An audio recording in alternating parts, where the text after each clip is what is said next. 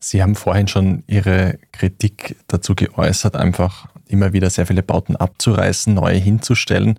Jetzt ist aber gerade bei Neubauten eben oft das Argument der Nachhaltigkeit, des Umwelt- und Klimaschutzes. Also neue Bauten sind besser ausgestattet sind, klimafitter etc. Also da wird ja sehr viel mit diesen Argumenten auch sozusagen argumentiert. Spricht es nicht sozusagen dafür, auch in Neubauten in, zu investieren und was ist wirklich dran dann an diesen ganzen Nachhaltigkeitsversprechen, die man auch aus der Baubranche natürlich immer wieder hört? Ich glaube, wir sollten sehr vorsichtig sein mit äh, Rezepten es geht nur so oder es geht, geht anders. Es gibt Altbauten und Altbauten. Die haben unterschiedliche Qualitäten, unterschiedliche Möglichkeiten auch des Erhalts. Ich wehre mich schon dagegen, dass jetzt mit dem Vorwand der Nachhaltigkeit eben dass die Gebäude gut gedämmt sein müssen, dass sie auf dem Stand der Technik sein müssen, dass sie kompakt auch sein müssen, dass man leichtfertig abreißt und neu baut. Wenn man sich die Sachen, diese Projekte dann ganz, also ein bisschen genauer anschaut, stellt man fest, letztendlich ist der Motor nicht die Nachhaltigkeit, sondern die Bauspekulation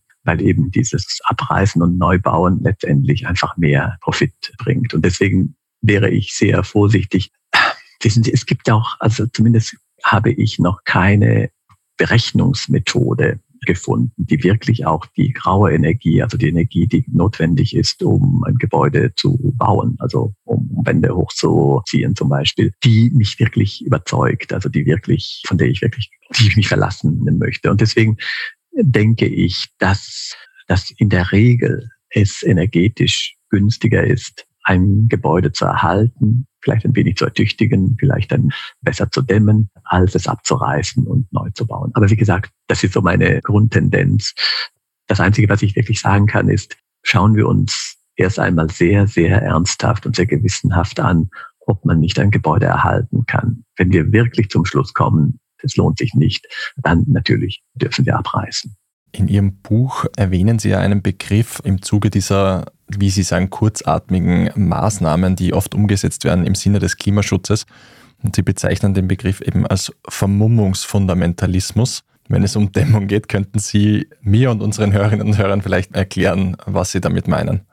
Manchmal habe ich schon etwas Spaß an den Wörtern und äh, an Wortschöpfungen. Aber was ich damit meine, ist die Vorstellung, dass äh, sozusagen mit einer guten Wärmedämmung alles gelöst ist. Also unsere ganzen energetischen Probleme werden gelöst, wenn die Häuser keine oder sehr wenig Wärmeenergie mehr, mehr brauchen. Das eine, das stimmt schon mal nicht, weil es gibt ganz viele andere Dimensionen.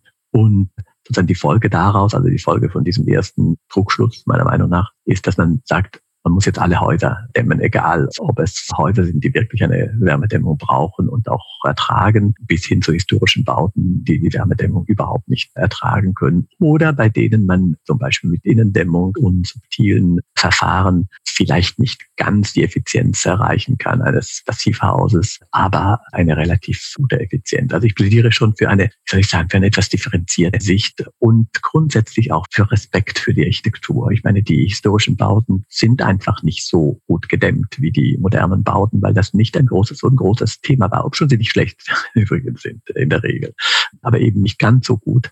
Aber vielleicht brauchen sie auch nicht ganz so gut zu sein. Dafür sind sie sehr schön.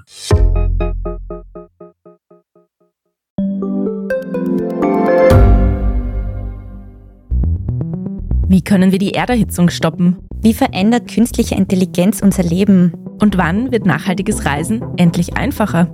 Um diese und viele weitere Themen geht es im Podcast Edition Zukunft und Edition Zukunft Klimafragen.